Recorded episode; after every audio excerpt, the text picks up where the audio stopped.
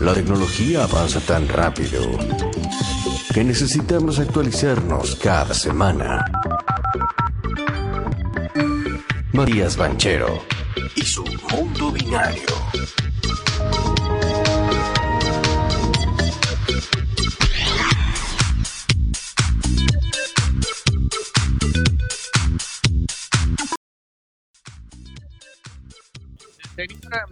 Matías Banchero está con nosotros.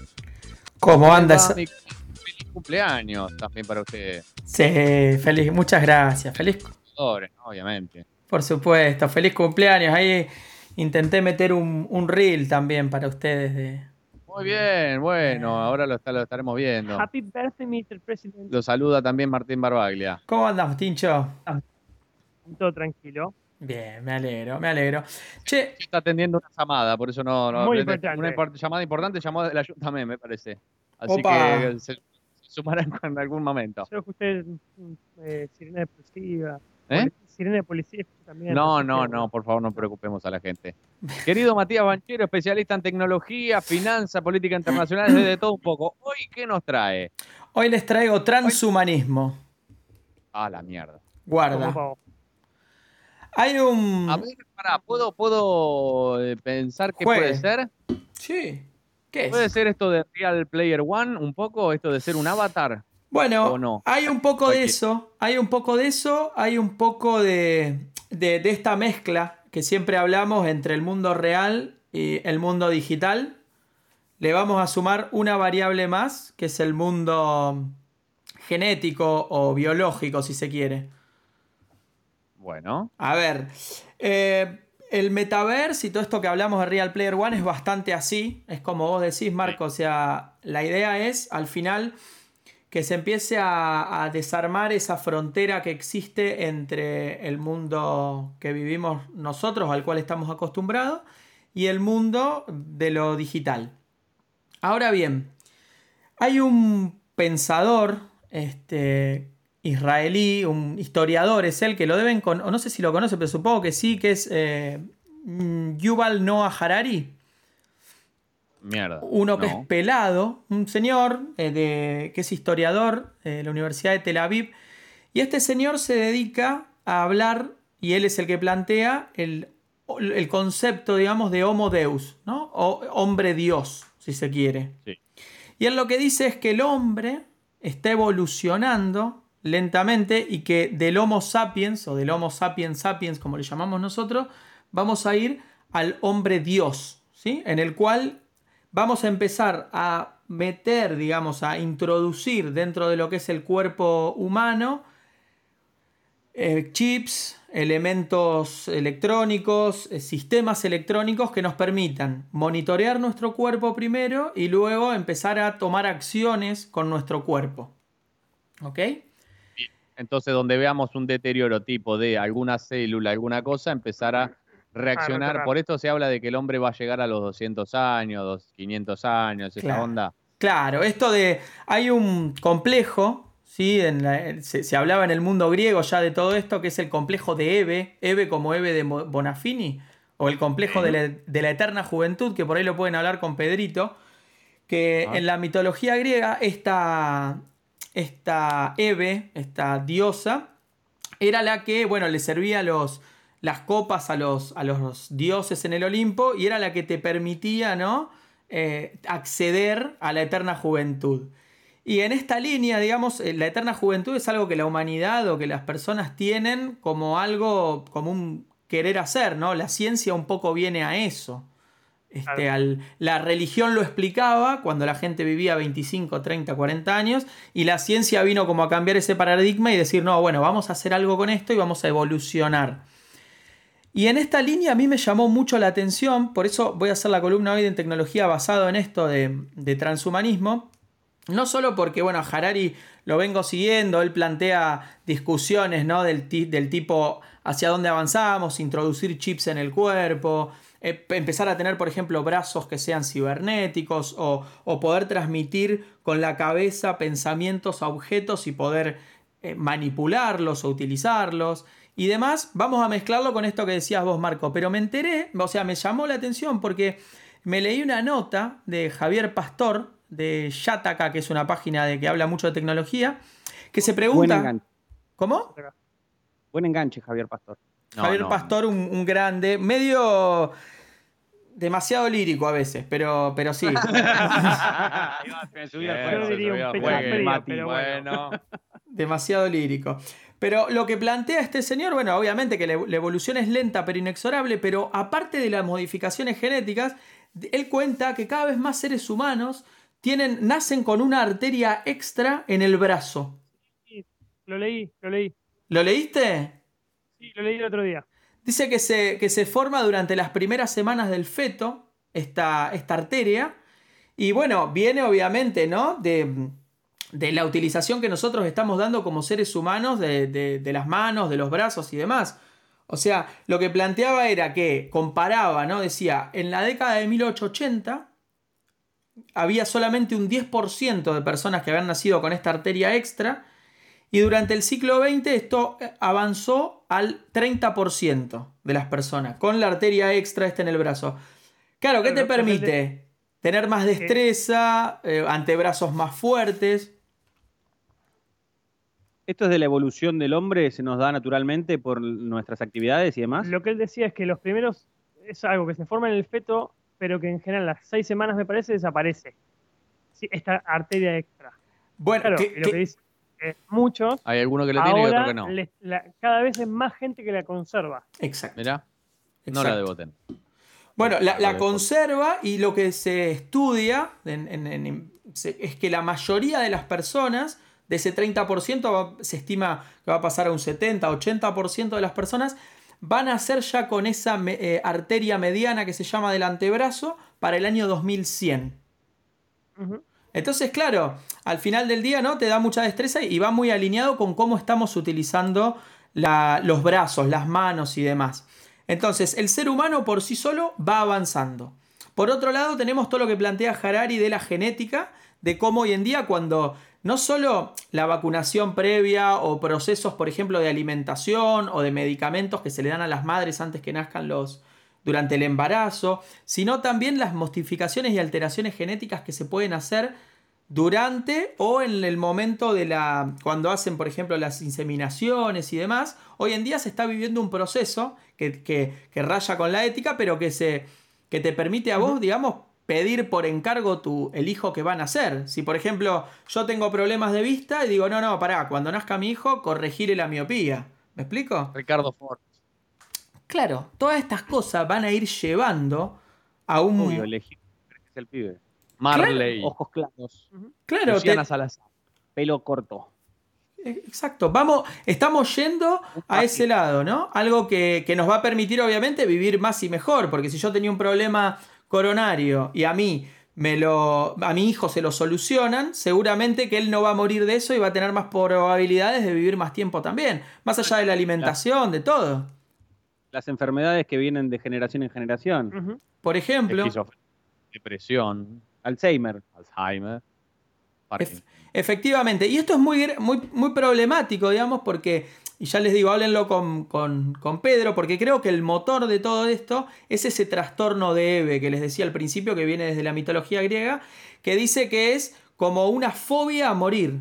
Le- leía que en Estados Unidos tenés aproximadamente, lo sufren unas 5 millones de personas, o sea, Bueno, es normal. el 1% de la población. Sí, sí, pero fobia. Vos pensás que tenés 30 años y no estás con fobia a morir. Podés tener miedo o incertidumbre de qué pasará, pero fobia es verdad. Fobia Claro, es fobia es como un paso, un escalón. Ahí hay que hablarlo con Pedro, que es el que entiende, pero. Y dice que princip- negación. Claro, y dice que principalmente a- a- ataca, digamos, a personas o, o- o lo padecen personas eh, solteras o, di- o- o divorciadas y divorciadas, ¿no? Este, son Hola, conductas... a- Guarda ahí, no sé qué pasa ahí en la mesa, cómo está la cosa. solteros. Marqué dos tildes. Y yo estoy igual, yo digamos, no, yo soltero no, pero divorciado, ¿viste? El, el tema es, es así, es, es la- es lo que va.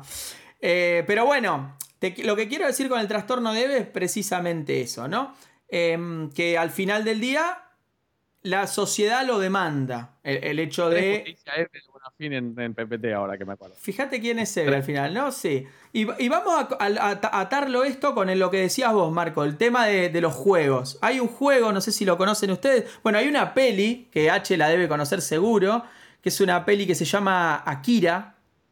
No sé si la conocen. Sí, la conozco, no la vi entera, pero la conozco. Uh, aquí eres tremendo. Japonesa, justo hablando que termine. buena. Del, del 88. La película es una película vieja que se gastaron mucho dinero en hacerla. Pero al final es eso, Tokio es una ciudad construida, digamos, sobre las ruinas de la antigua Tokio. Es un poco como Evangelion también, si se quiere, esta idea de los japoneses de que se iba a destruir el Tokio, iba a terminar destruido tras la Tercera Guerra Mundial. Y bueno, y te narra todas las aventuras ahí de, de Akira, que lo habían metido en un... Descubren que tiene un superpoder cuando lo meten en un hospital. Bueno, es un- una película muy, muy interesante y muy, y muy actual. Y yo lo vinculo mucho con este juego, con el Cyberpunk 2077 que se llama, que se desarrolla en una ciudad que se llama Night City. No sé si lo jugaron. No, no, no tuve el placer con Keanu Sale caro y está lleno de bugs todavía, pero ya lo tendré en algún momento. Bueno, este juego Cyberpunk es un poco también, va por el mismo lado, digamos, por el lado este de megaciudad situada en, en California, gobernada por corporaciones a escala global, no sé si les suena. Y en sí. Y el objetivo del juego, fíjate cómo nos van llevando por este camino, ¿no? Es la búsqueda del éxito.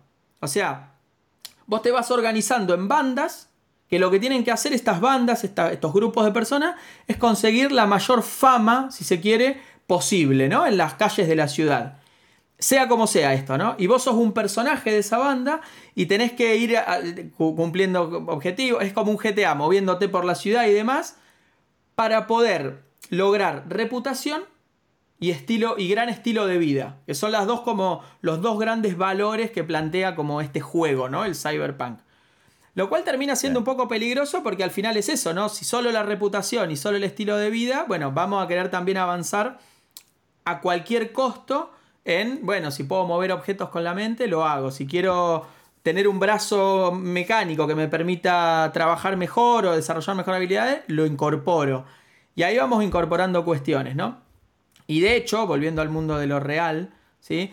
el, el propio presidente del Foro Económico Mundial, ¿sí? que es em, Klaus Schwab, que se habla bastante de él, lo viene advirtiendo esto, y él lo que dice es que esto va a conducir a una fusión de nuestra identidad física, digital y biológica. O sea, esas tres identidades, nosotros ya habíamos hablado de la física, eh, cansado, ¿no? Durante el siglo XX. La digital, que es la que yo trato de hablar todos los programas, y la biológica.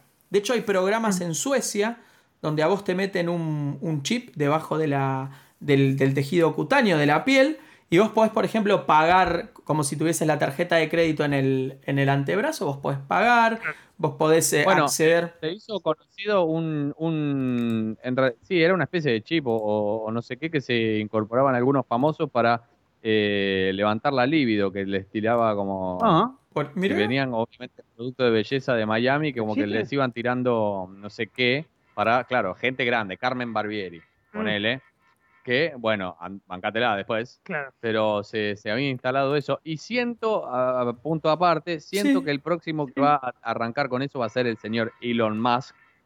Siento que un día va a caer con un brazo biónico en cualquier momento.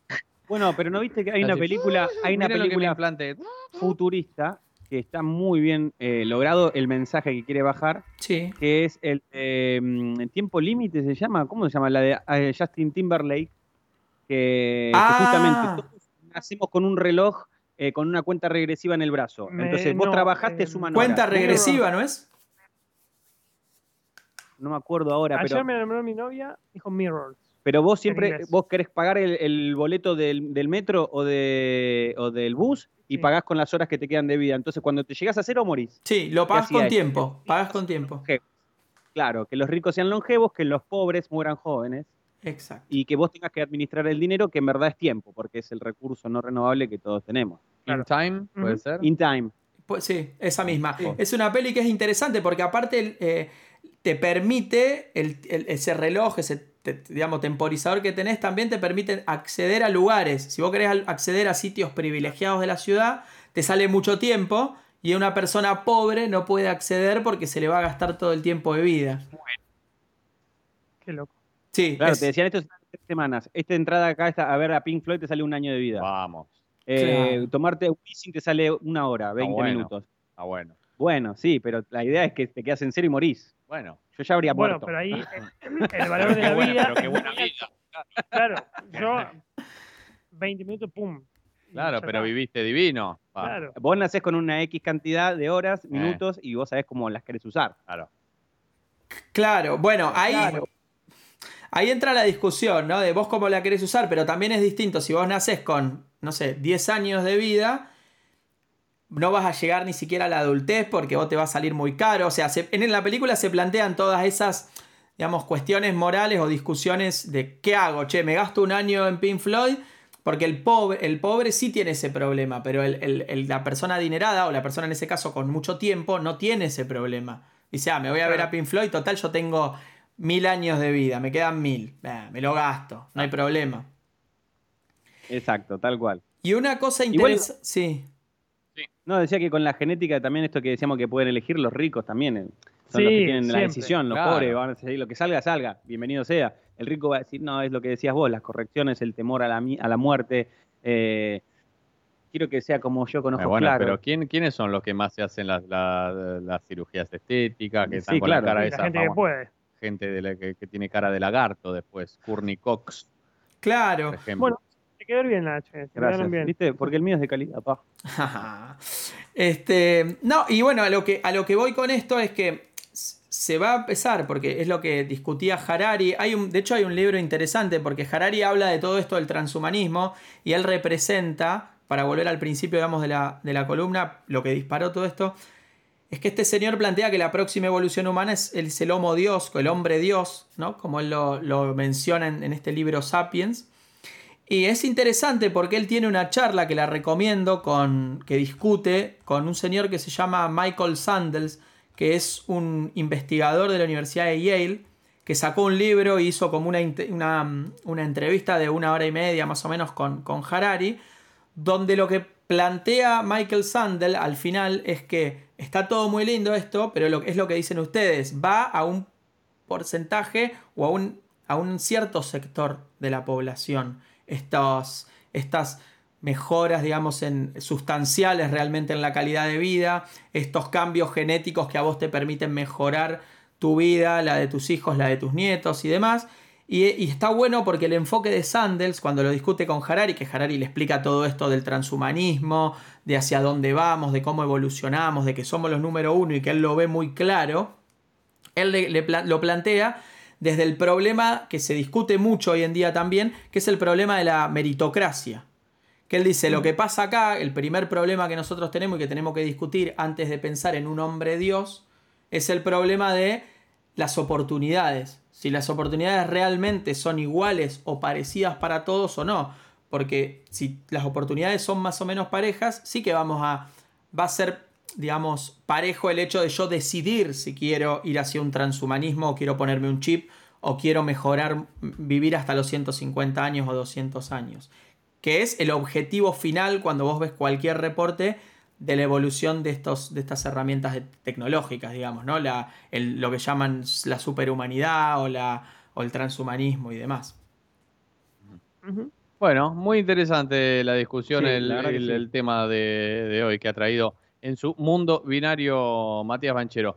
Matías, ¿cuándo arranca el programa Bit a Bit, el, su cambio? ¿Cuando Hoy- vuelva? Hoy mismo yo creo que lo arranco, mira lo que te digo. Si quieren, lo puedo arrancar hoy mismo con una discusión un poquito sobre, eh, sobre este tema y me gustaría ir haciendo la columna y ampliando, digamos, conceptos que voy hablando en la columna durante los miércoles. Y si no arrancamos el miércoles que viene, ¿cómo lo ven? ¿Hoy hay festejo y hay birrita?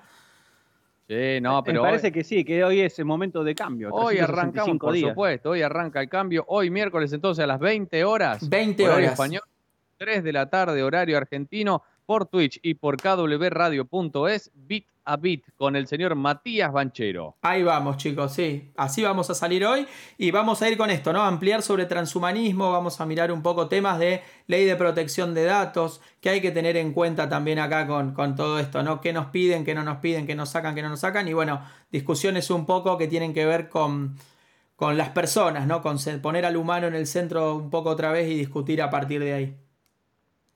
Muchísimas gracias, Matías. Chicos, Gracias, Mati, y feliz cumpleaños Feliz a vos también. Eh, última columna la próxima semana y después ya vamos a tenerlo nuevamente en Por vivo. Barcelona. ¿Cómo ¿eh? lo Sí. extrañamos físicamente? Esta fue la ulti- anteúltima columna. Sí, chicos. Un gustazo hablar con ustedes. Felicidades, feliz primer año Santos y por muchos más. Gracias, Ojalá Rey. A vos también, sea. feliz Muchas cumple. gracias y feliz cumpleaños. Y que Cuídense. tengas una linda semana, ¿eh? Dale, buena semana. Y no se lo Gracias. pierdan hoy en Vita Vita, ¿eh? Chau, La chau. noche, señores. Señores, acá en KW Radio, el Mati Banchero, Mr. President. Esto, mientras tanto, es Los Salieri de Charlie. El señor León Gieco. ¿Cómo me aceptaron esta foto en la policía? Me decís. Eh, claro. Te están buscando, Mati.